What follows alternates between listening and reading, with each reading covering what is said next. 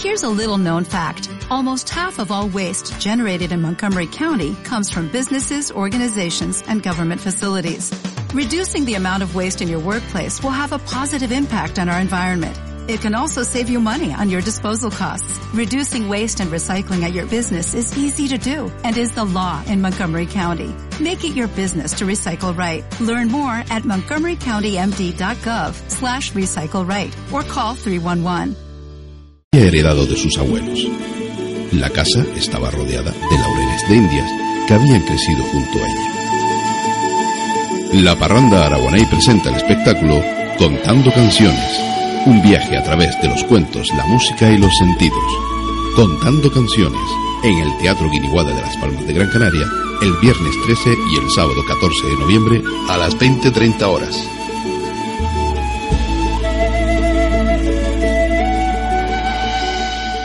...102.2, 87.5... Canary Radio Libertad FM.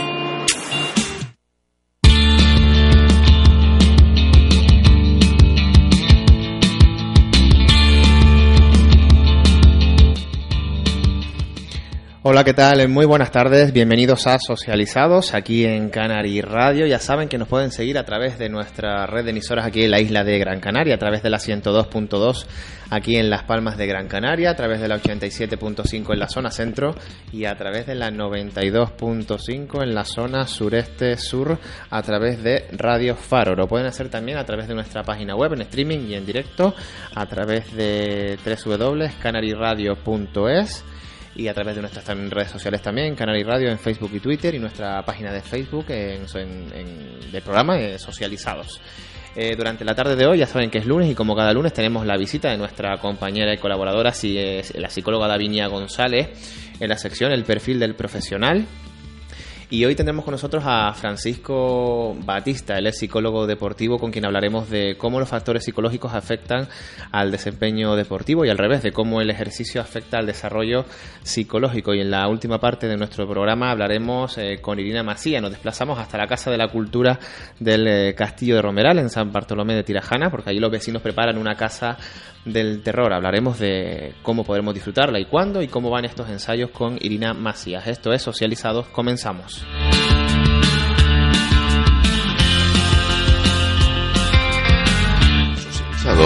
El perfil del profesional con Davinia González, nuestra psicóloga de cabecera. Lo mejor del ámbito sociosanitario a través de las ondas. Pues como les decía, ya estamos eh, con nuestra compañera Davinia González. Davinia, buenas tardes. Hola, buenas tardes. Gracias por estar con nosotros un lunes más. Un placer. Y tenemos también al teléfono, si ya mi compañero me lo confirma, a Francisco Batista, psicólogo deportivo. Muy buenas tardes, Francisco. Hola, buenas tardes, ¿qué tal? ¿Cómo están? Buenas tardes. Un placer que esté con nosotros. Muchas gracias, igualmente, encantado. Francisco, eh, psicología del deporte. ¿Cómo definimos la psicología del deporte? Eh, bueno, pues es una, una rama aplicada a la psicología, ¿vale? Eh, que se encarga de, estudiar el comportamiento humano en el contexto en donde las personas hacen algún tipo de actividad eh, física o deportiva, ¿vale? El nombre, em, el nombre oficial que se denomina a esta rama es psicología de la actividad física y el deporte. Lo que pasa que para abreviarlo, eh, pues decimos psicología del deporte. Eh, ¿De qué manera influye la psicología en el desarrollo deportivo de las personas? Em, hombre, cuando cuando yo voy a jugar con mis amigos a pádel o voy al, gimnasio o, ustedes van a hacer running, eh, eh, ponemos en práctica nuestro desempeño físico, técnico, táctico de cada deporte y psicológico, ¿no? Entonces, como yo siempre digo, eh, para mí el, deporte es un fenómeno social que se debe de entrenar integralmente, tanto física, técnica como mentalmente. Con lo cual hay un componente bastante importante cuando yo entreno o, compito en mi deporte. A ningún deportista eh, se le ocurre no entrenar su vertiente física o técnica. Pues de igual manera se debería de entrenar el aspecto psicológico, que para mí ni es más importante, ni es el menor importante, sino es una pata más de la mesa y obviamente entrenándola vamos a tener mayor probabilidad de conseguir metas y objetivos, ¿no? Eh, también invito a Davinia a que participe con nosotros, Davinia. Hola, buenas tardes, Fran. Eh, un placer tenerte aquí en nuestro espacio. Eh, como bien decías, la psicología de la actividad física y el deporte es un área de la psicología aplicada. y también me gustaría informar a los oyentes que es una, digamos que el reconocimiento es relativamente joven como tal, ¿no? Es muy joven, tanto es tan joven que casualmente el fin de semana eh, anterior hemos tenido un curso en el COP Tenerife en el que ha venido el coordinador de la División Estatal de Psicología del Deporte y nos ha adelantado los criterios eh, para conseguir la acreditación como psicólogo del deporte, porque a día de hoy eh, no la tenemos. Sí, sí, eso como el sanitario o como el educativo Vale. O como el clínico, efectivamente. como el clínico, sí, sí. Eh, actualmente la, el desarrollo para las personas que nos estén escuchando y que les parezca interesante y sean pues psicólogos o, de, o dentro del mundo deportivo, eh, actualmente la formación más, digamos, reglada y más completa en formación en cuanto a posgrado la podemos encontrar en la Universidad de Barcelona. Eh, sí, bueno, en cuanto a formación oficial en psicología del deporte, en España hay que decir que no hay. ¿Vale? No encontramos, en España no hay ningún máster oficial de psicología del deporte. Hay máster propios o privados.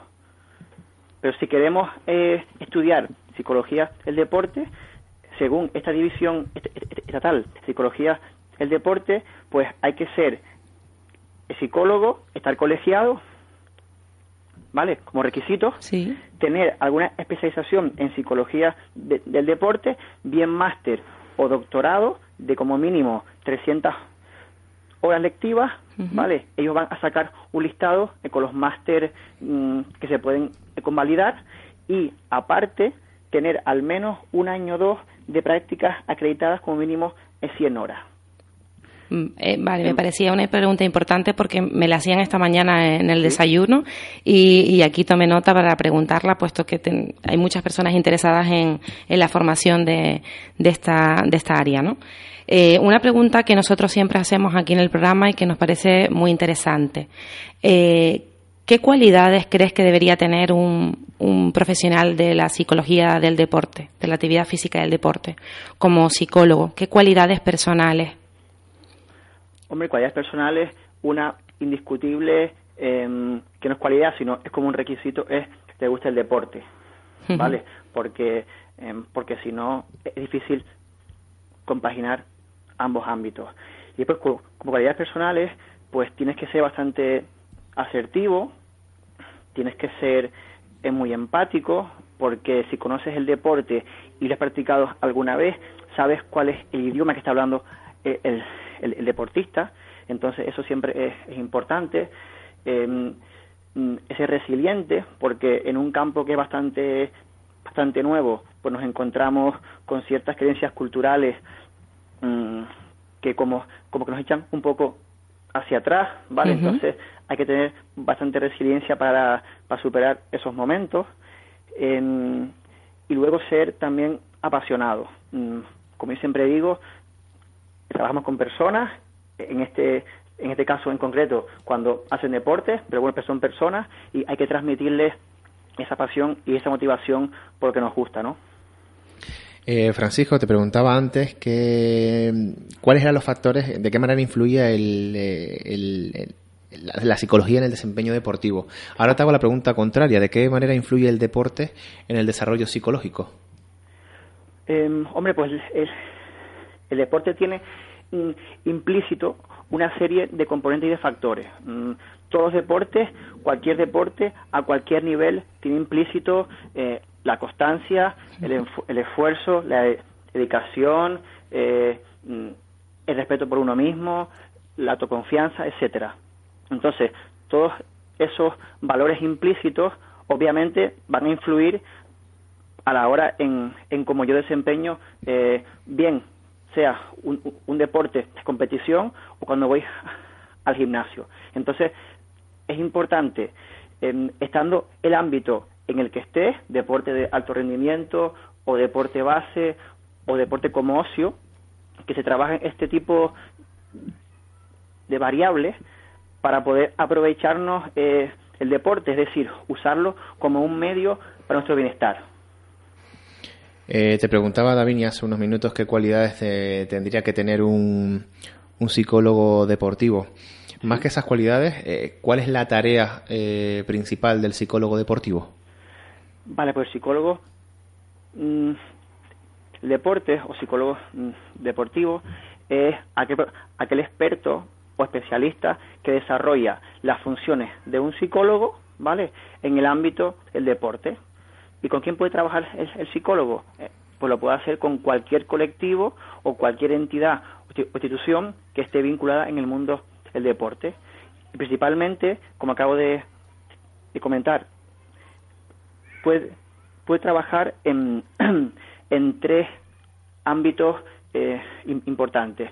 El primero es el, el deporte de alto rendimiento el objetivo aquí está muy claro. Quiero decir, eh, el objetivo aquí es conseguir el mejor resultado posible, es decir, aumentar el rendimiento deportista, ¿vale? Sería en este caso, perdón, Fran, eh, eh, el deporte para profesionales de alto rendimiento, ¿no? Sí, sí, sí, sí, sí, para gente que vive del deporte, ¿vale? Bien sean a nivel de campeonatos regionales o de nacionales o internacionales, pero es decir, em, para aquel que más allá de ir a entrenar un par de veces a la, semana, está vinculado al mundo del deporte porque tiene algún tipo de subvención para mantenerse, alguna beca o, demás. El objetivo aquí está claro, que es conseguir el, máximo rendimiento. Eh, Francisco, ¿cómo hace un psicólogo deportivo para evitar que al final eh, eh, el deporte sea, se convierta en una obsesión para la persona, por mucho que se dedique a eso profesionalmente? Porque también puede traer, si sale mal, puede traer ciertas frustraciones, ¿no? Exacto, exacto. Sí, por supuesto. Y aún más en, y aún más en, deporte de alto rendimiento. Eh, tengo el caso de un deportista aquí de Canarias eh, eh, que es atleta y que está pendiente de conseguir una marca para obtener una beca de 12.000 euros y que se pueda ir a estudiar fuera a la península. Entonces, claro, ¿cómo compaginamos todos esos aspectos de nuestra vida, más el aspecto personal, eh, académico, social, familiar, pues es indispensable, en, mi punto, punto de vista, tener una buena una buena planificación diaria de actividades, es saber cómo gestionar emociones ante una semana que tengo competición, más exámenes, eh, más quedar con mis amigos, más, más si tiene novia, quedar con ella. Más si tiene novia. Porque sí, es verdad, a veces tienen ese problema, con sí, con, el resto de obligaciones, ¿no? Sí, sí, sí. sí, e, Entonces, en este caso en particular, se hace creo que indispensable el trabajo nuestro.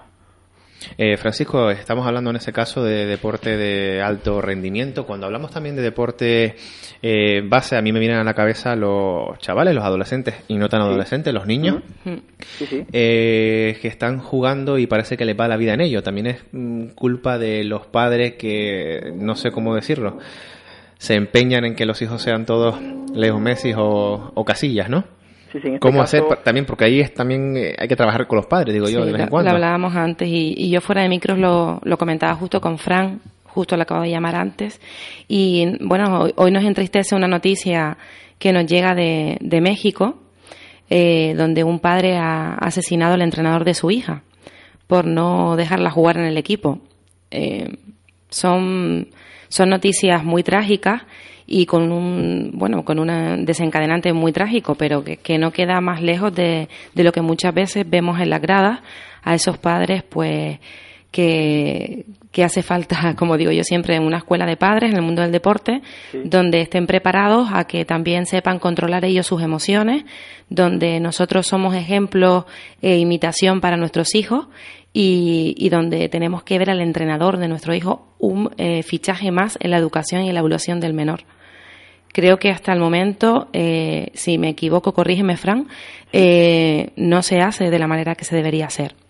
Y pienso que aquí nosotros como profesionales y como psicólogos, yo se lo comentaba a Fran, eh, tenemos un compromiso Yo que soy psicóloga educativa y trabajo con las familias, eh, considero fundamental el trabajar con la familia, trabajar con los abuelos, trabajar con las parejas también de, estos deportistas o futuros deportistas, porque al final un deportista no es más que una persona y, todo lo que englobe a su vida va, va a repercutir en cuanto a su funcionamiento. Entonces, sí considero que, deberíamos fomentar mucho más, y desde aquí hago un llamamiento a los diferentes clubs y, entidades que, la figura del, psicólogo, en este caso, del psicólogo del, deporte, debe estar mucho más implícita y debe ser eh, en los presupuestos, debe ser una figura muy importante.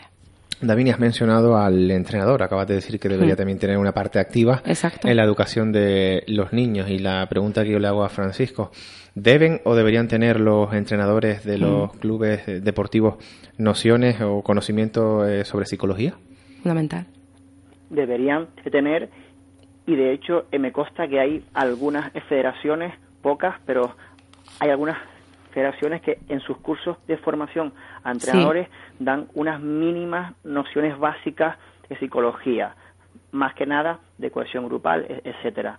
Eh, son entrenadores y, no psicólogos y, eso hay que tenerlo bastante claro. Yo a mí ni se me pasa por la cabeza ir a un club de baloncesto y ponerme a entrenar una zona 2-2-1 porque no tengo ni idea, ¿vale? E-, entonces creo que mm, los clubes como como bien dijo antes de Avinia, em, hay que tener una escuela de padres en los clubes y una escuela de entrenadores, porque son, para mí, la pieza clave y fundamental en el desarrollo deportivo de un menor.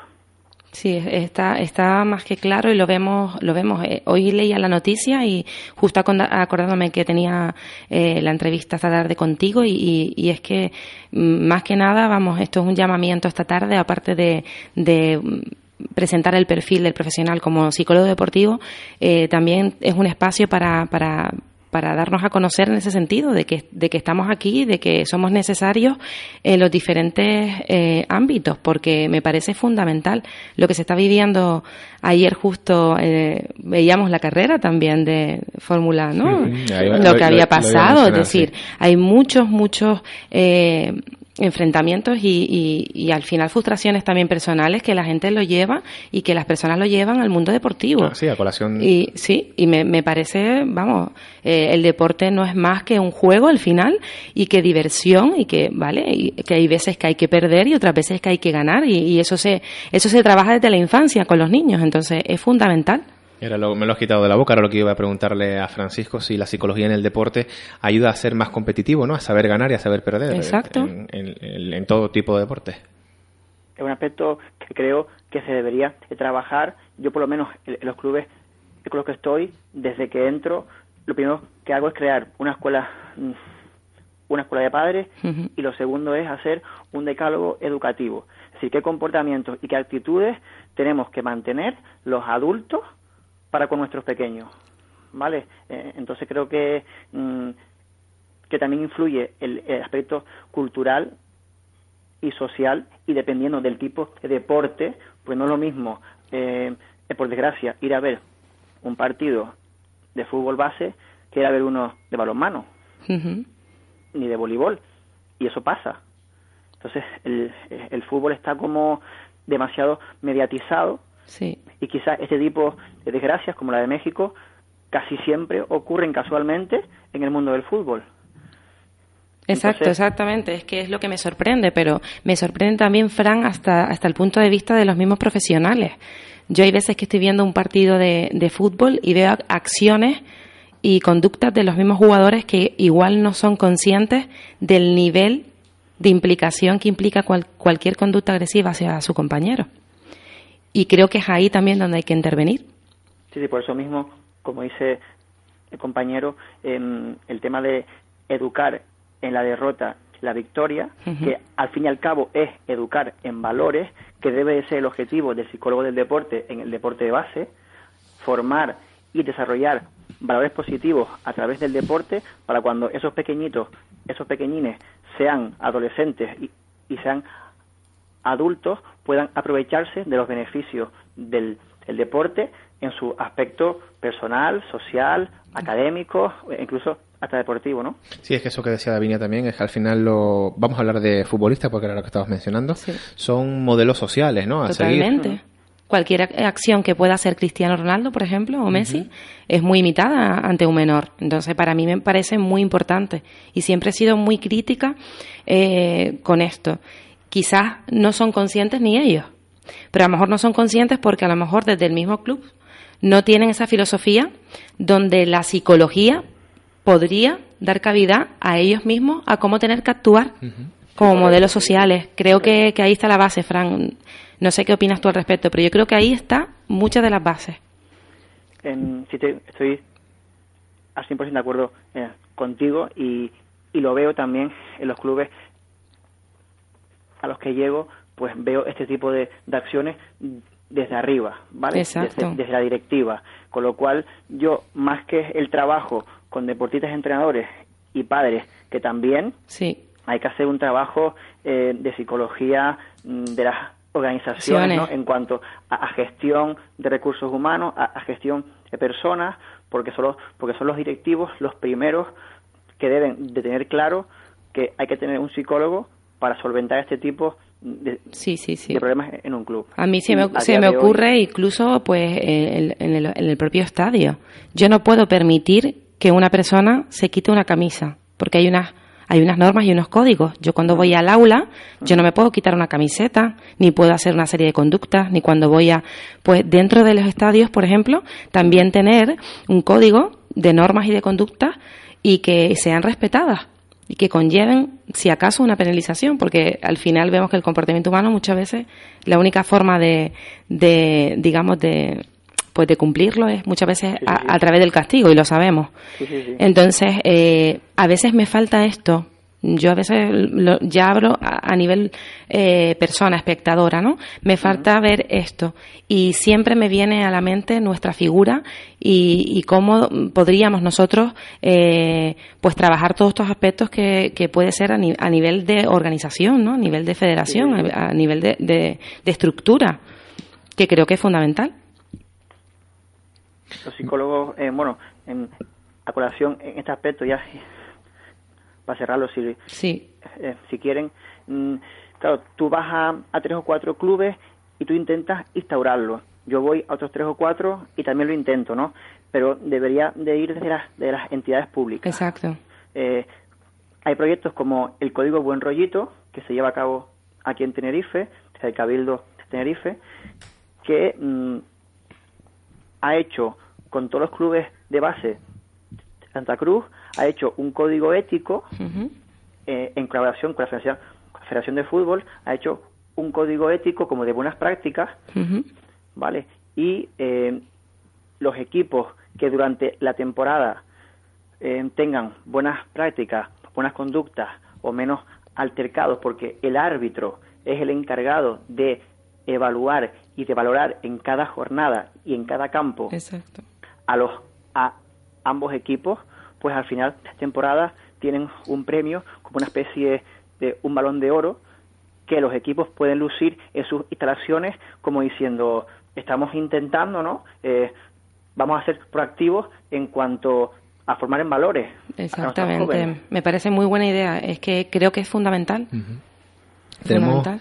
Eh, a Francisco, que es psicólogo deportivo, y a ti, Davinia, que eres psicóloga educativa, me está viniendo una pregunta a la cabeza. ¿Cómo hay que trabajar con los adolescentes que dejan de lado los estudios para centrarse solo en el deporte? Porque, como decía antes, todo quiere ser un Leo Messi, un Iker Casillas, y al final acaba en fracaso escolar. La psicología del deporte va unida a la psicología educativa. Y eso yo creo que Fran está de acuerdo conmigo. Al 100%, sí. Entonces, de mi punto de vista, yo pienso que eh, el deporte debe ser una herramienta de iniciación y de, premio también para, para incentivar a, a, los jóvenes que, que, por alguna razón pues les cuesta llevar una, una, un estilo de vida más marcado académicamente, ¿vale? Y que, y que bueno, yo siempre se lo digo a las familias, no todo el mundo va a ser médico, ¿no? Y si el niño quiere ser deportista, pues bueno, es otra opción, es una carrera también, pero siempre con una base y una fundamentación. Es decir, eh, el tema de los estudios, buscar alternativas, porque es verdad que yo, yo que he tenido personalmente el placer de, tener amigos de, que ahora son deportistas de, alto rendimiento, em, bueno, era muy difícil. Mientras nosotros salíamos y jugábamos, eh, mi amiga no podía. ¿Vale? Eh, todo esto causa frustración a, esta, a la persona. Eh, pero es lo que antes decía Frank, ¿no? Eh, hay, hay, hay, unos valores y unas funciones que creo que ahí el psicólogo podría trabajar muy bien con estas personas. Es decir, si tú te dedicas al mundo del deporte y no estudiamos, eh, en este ámbito tienes que ser la mejor si quieres llegar a ser un deportista de alto rendimiento, porque también es una carrera, ¿no? Sí, sí pero siempre dando el consejo y siempre buscando las herramientas para que ellos también puedan seguir con sus estudios de alguna manera. En este caso, mm, eh, esta compañera mía lo ha hecho y, también eh, compagina ambas cosas. Pero en un primer momento hay gente, hay jóvenes que, que, bueno porque se dejan embaucar por el mundo del deporte muchas veces por las figuras no sí, sí, sí. todos queremos ser un Messi o ser un Ronaldo y, y, yo por ejemplo yo soy muy dura y cuando un niño me dice, yo no voy a estudiar nada, Vinia, yo voy a ser Messi, digo, pues está tardando, tendrías que estar un con un balón ahora jugando en vez de estar hablando conmigo. Y se me quedan mirando como diciendo, ¿qué? porque el niño no tiene, claro, claro, porque el niño no tiene la interiorización de que tiene que estar, es decir, jugando. Tú tienes que estar todo el rato entrenando y mañana no puedes levantarte tarde, tienes que estarte, levantarte temprano y hay que entrenar y que tienes que hacer ese nivel de exigencia que se puede exigir igual en, en, los estudios, los niños no son capaces de verlo. No saben el sacrificio que es, porque solo se queda lo que ven. Claro, lo toman como ocio, ¿no? Exacto. Con lo cual esto es muy delicado. No sé qué opina Fran. Eh, para mí, en, este caso, un aspecto primordial es el mensaje que hay desde casa. Mm. El mensaje que dan los padres al niño. Porque cuando a mí un niño eh, me dice, con, eh, con 12 años, me va a fichar X equipo, y, me voy a ir con mis padres a vivir a aquí ciudad de la península y demás, lo primero que hago es, hablar con los padres, porque a lo mejor esa, esa intención es idea de los padres. Un niño de 12 años que tiene aquí a sus amigos, que tiene en su colegio de pequeñito, se me antoja muy complicado que quiera dejar todo eso, ¿no? E, entonces creo que el mensaje de casa, eh, tiene que ser eh, coherente, tiene que ser velando por los objetivos del eh, por el bienestar del deportista. En este caso, hay que primar siempre los objetivos académicos y compaginarlos, si se puede, con los deportivos. Por eso creo que la formación a, los padres, eh, en la mayoría de los casos, eh, es la clave. Sí, ayer, eh, no sé si recuerdan, decía la mamá de, de, Jorge Lorenzo, ¿no?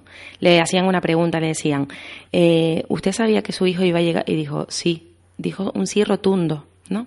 Entonces, eh, eso me hace pensar a mí que, que bueno, que como madre sabía que, que, su hijo de los cuatro años que montaba moto era, era un por qué, le preguntaron el por qué, ¿no? Y, y las respuestas que dio era porque se sacrificaba mucho, porque era un niño que sabía lo que quería y porque ella le acompañaba en todo eso. Entonces, es lo que acaba de decir Frank. Eh, no solamente el niño va a estar eh, capacitado para el sacrificio, lo van a estar los padres. Es que esa gran pregunta. altura, claro. Esa gran pregunta, claro. Eh, con lo cual es, un poco eh, complejo. Se ve todo desde un punto más mágico, vamos a llamarlo así, desde la zona mágica, y no tan terrenal. Y ¿no? tan terrenal. Entonces, siempre hay que, hay que saber, bueno, vale, y, y ustedes están, están al mismo nivel para soportar estar con tu hijo horas y horas y esperarle y cuando salga llorando un entrenamiento por dolor, por lo mejor no es porque perdió, es por dolor, porque le duele, eh, está cansado, eh, le están sacando lo máximo de él, es decir, todo lo que conlleva en la alimentación, eh, todo. Y esa fue una gran pregunta, me sorprendió y, y la madre decía sí. Con lo cual, grandes eh, también deportistas o grandes estrellas tienen detrás un trabajo familiar muy importante. Tenemos que ir cerrando ya, Francisco, pero no me quiero ir sin que nos des eh, algún consejo para deportistas que nos estén escuchando o para padres de, deportistas. Em, bueno, primero es que se abran, ¿no? Es tener apertura, porque siempre la palabra psicología aplicada al deporte o al ámbito que sea está asociada, eh, por desgracia, ¿no? a patología, ¿no? Entonces, la psicología el, deporte, no tiene que haber ninguna situación problemática para intervenir, si simplemente querer mejorar una actitud o querer eh, estar motivado o tener la confianza para practicar un deporte, con lo cual yo soy eh, partidario de que la gente se abra, de que, de que prueben, y casualmente los que han probado nunca lo han dejado, eso para mí es significativo, y, y luego que se dejen asesorar, porque mm, cuando yo, cuando yo, cuando yo voy a, un club a dar charlas a, a los padres, hay muchos que me preguntan, pero tú no eres padre, tú no sabes por qué mi hijo se comporta así. Bueno, pero yo no, yo no vengo a un padre y a un deportista a enseñarle a nada. Yo te vengo a ayudarle a que su hijo, en este caso, aproveche el deporte y a un deportista en concreto a su rendimiento, ¿vale? Entonces, uno, que se abran y, y dos, que se dejen asesorar. Creo que es el resumen del, de la charla, ¿no? Llamarlo de alguna forma. Sí. Pues Francisco, queda dicho, muchísimas gracias por haber estado con nosotros hoy aquí en el perfil de profesionales socializados. A ustedes, a ustedes, muchas gracias. ¿eh? Muchas gracias y, un saludo a Tenerife, como siempre. Igualmente. Venga, hasta luego. Gracias, buenas tardes. Davinia, un placer también haber estado un lunes más contigo. Gracias a ustedes y nos vemos el próximo lunes. ¿Aquí a la misma hora? En la misma hora. Gracias. Gracias. Nosotros hacemos una pausa y ahora regresamos con Irina Macías. Llegamos hasta el castillo de Romeral para hablar de la Casa del Terror que se está haciendo ahí en la Casa de la Cultura. Hasta ahora. Herwas Servicios, limpieza de tapicerías, limpieza de sofás, limpieza de alfombras con recogida y entrega y también limpieza de colchones, además con promoción. Por dos limpiezas de colchón tiene uno gratis en el promedio de un año. Limpiamos moquetas, toldos, limpieza integral de vehículos y yates. Búscanos en Facebook. Herboa Servicios. Teléfono 685-770431. Servicio a domicilio. A partir del 17 de noviembre llega Carnavaleando, tu programa de carnaval en Canary Radio. Todos los martes y jueves a partir de las 9 de la noche con Manolo Martín, Luigi Suárez, Verónica Santana, Félix Rodríguez, Marcial Marrero, Bea Rodríguez, Tanausu Santana, Tony Martín, Raúl Curbelo y Alberto Caballero. Vive las noches de carnaval desde noviembre con el equipo de Carnavaleando. Martes y jueves a las 21 horas en Canary Radio 102.2 y 87.5 FM. Síguenos en www.canaryradio.es y en Facebook.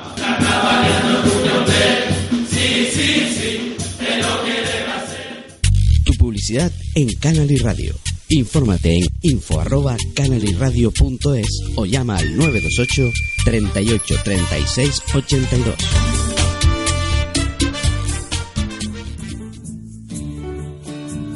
El mundo del cine tratado de una forma sencilla y directa. Todos los viernes de 2 a 3 de la tarde, siéntate en la butaca de Canal Radio y disfruta de Viernes de Cine con Manolo Martín, el mejor repaso a la cartelera para el aficionado al cine. Viernes de Cine con Manolo Martín en Canal Radio, Grupo Libertad FM. Canary Radio amplía su red de comerciales si deseas incorporarte a este joven proyecto, infórmate en el 928 38 36 82 o en nuestro correo info arroba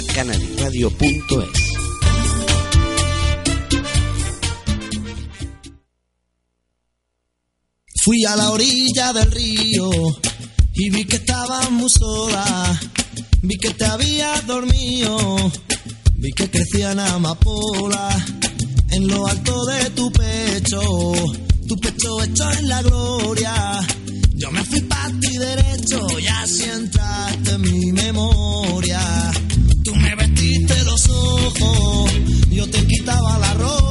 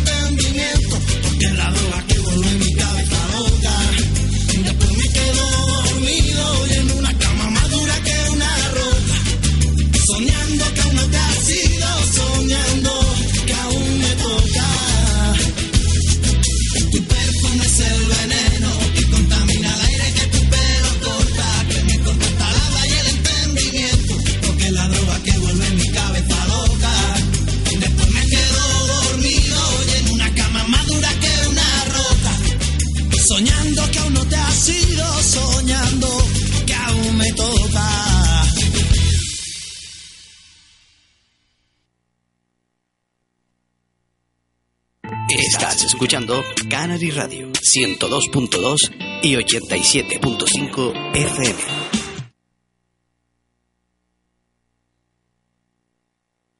En el Centro de Danza y Entrenamiento Jim Kelly 48 te lo haremos saber. Pilates, yoga, acondicionamiento y mantenimiento físico, step dance, danza, teatro y un largo etcétera. Además, disfruta de nuestras actividades conjuntas familiares y del servicio gratuito de ludoteca para los más pequeños. Centro de Danza y Entrenamiento Jim Kelly 48. Acógete a cualquiera de nuestros bonos de entrenamiento y benefíciate de los diferentes tipos de descuentos.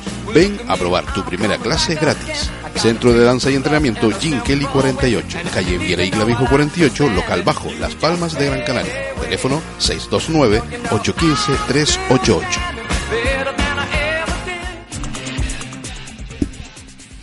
Regresamos aquí en Socializados en Canary Radio, ya saben nuestra red de emisoras, la 102.2 aquí en Las Palmas de Gran Canaria, la 87.5 en la zona centro de la isla y a través de la 92.5 a través de Radio Faro en la zona sureste y sur de Gran Canaria. Lo pueden hacer también en directo y en streaming a través de nuestra página web www.canaryradio.es y de nuestras redes sociales, Canary Radio en Facebook y Twitter y el Facebook de nuestro programa Socializados. Pues como ya les había dicho antes, de Tenerife volvemos aquí a Gran Canaria y nos vamos hasta San Bartolomé de Tirajana, allí concretamente en el castillo de Romeral.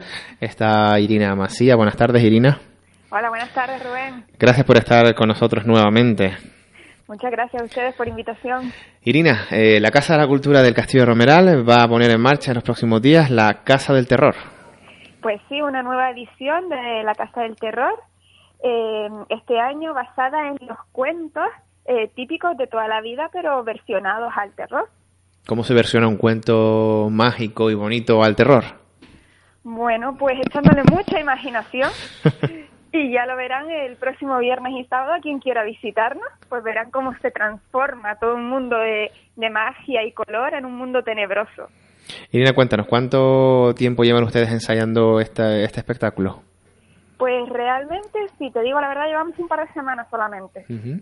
Eh, lo que más costoso puede llegar a ser, aparte de la idea y, y de echarle imaginación, es el tema del montaje. ¿Por montar qué? toda la casa. Hombre, porque tenemos un espacio que hay que acondicionar completamente, retirar todo lo que había para luego acondicionar para la casa del terror, que sí dividir todo el local para poder formar las distintas estancias de la casa, eh, todo el tema de seguridad tenemos que tener aire acondicionado, tenemos que tener unos bombillos especiales para que no prendan.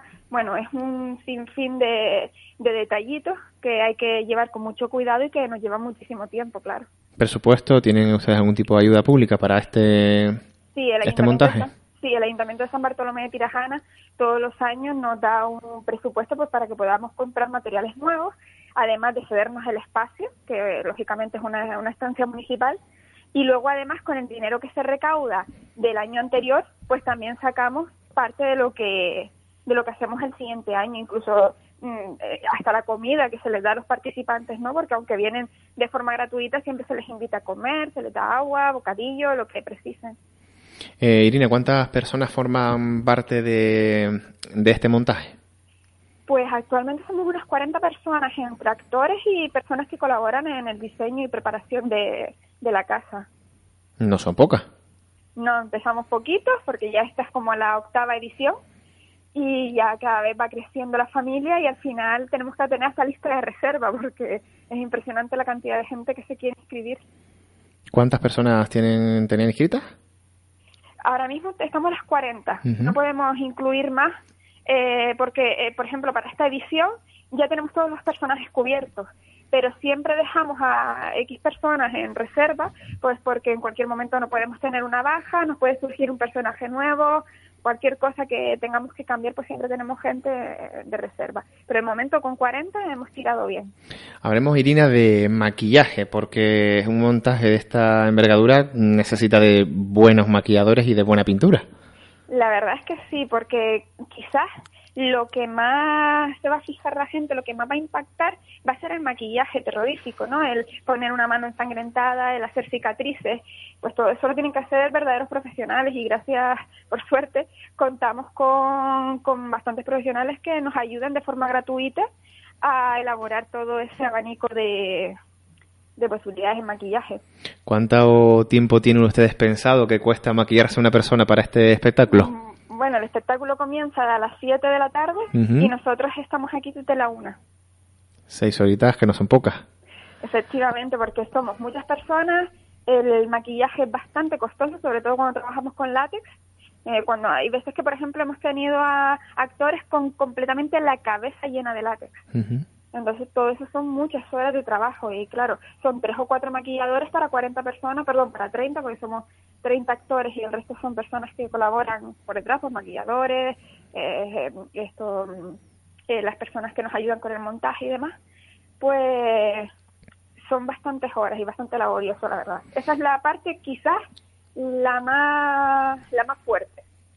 Sí, la más laboriosa, digamos. Sí, la más laboriosa. Hablabas antes también del tema de los decorados, ¿no? Que ustedes tienen una estancia para, para, para organizar. ¿Cómo organizaron ustedes todo este, este decorado? Porque primero tuvieron que elegir tema. Y también me surge la siguiente pregunta, ¿no?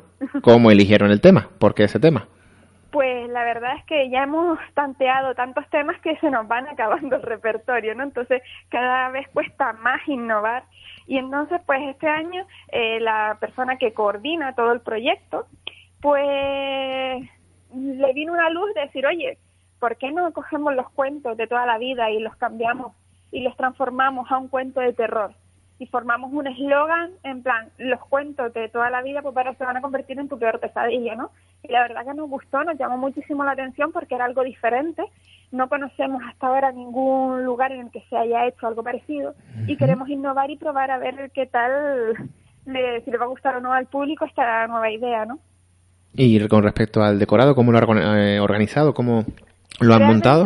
El decorado empezamos como cinco o seis días antes, lo que es a decorar.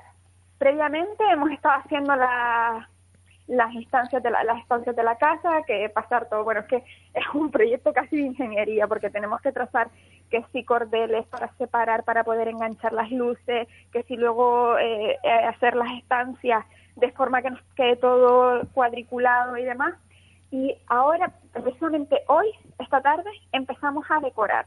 Ya empezamos a decir, bueno, en esta habitación es de tal historia, ¿qué vamos a poner? Esto, esto y esto, ¿cómo lo vamos a poner? Así, así, así, no, lo vamos a cambiar, no, hace falta otras, otras historias, bueno, y así es como vamos mirando.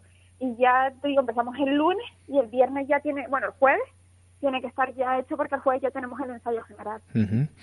Eh, ¿Apto para todos los públicos o hay alguna edad en la que no sea recomendable todavía? Es apto para todos los públicos, lo que los menores de 10 años deben venir acompañados de sus padres. Yo como, como madre que soy recomiendo que menores de 5 años, pues bueno, pues no, menores de 6 a lo mejor no, porque se pueden impactar mucho. Le echan todos los sueños abajo, ¿no? Sí, efectivamente, y más este año que le vamos a destrozar toda la infancia, ¿no?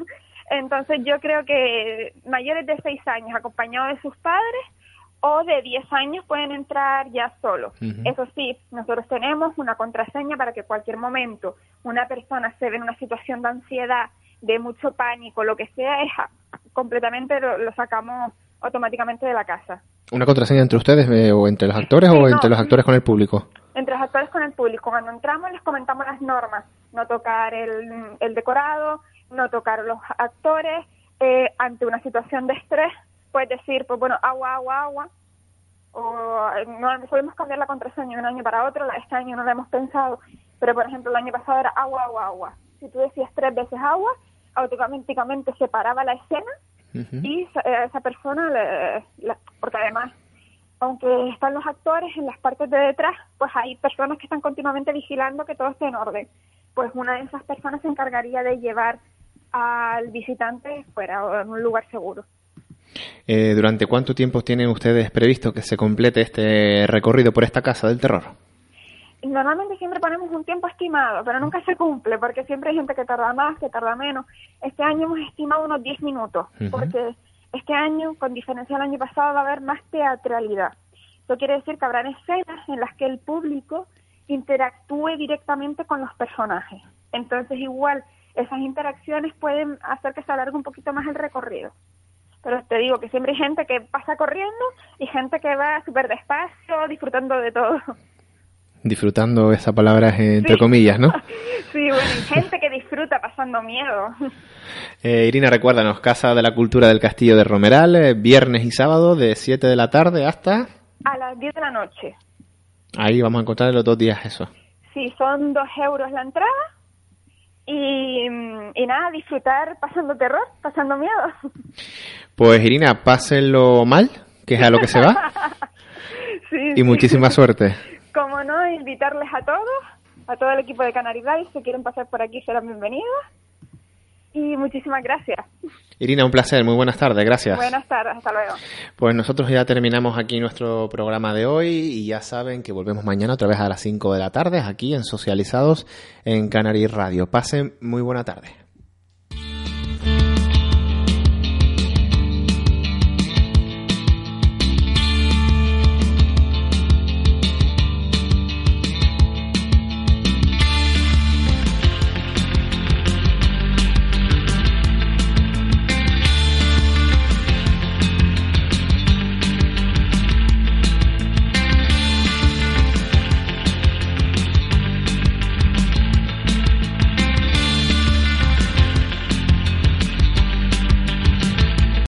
Potencia tu primavera con The Home Depot. Obtén una potencia similar a la de la gasolina para podar, recortar y soplar con el sistema OnePlus de 18 voltios de Ryobi desde solo 89 dólares. Potencia para podar un tercio de un acre con una carga. Potencia para recortar el césped que dura hasta dos horas. Y fuerza de soplado de 110 millas por hora. Todo con una batería intercambiable. Llévate el sistema inalámbrico OnePlus de 18 voltios de Ryobi. Solo en The Home Depot. Haces más. Logras más.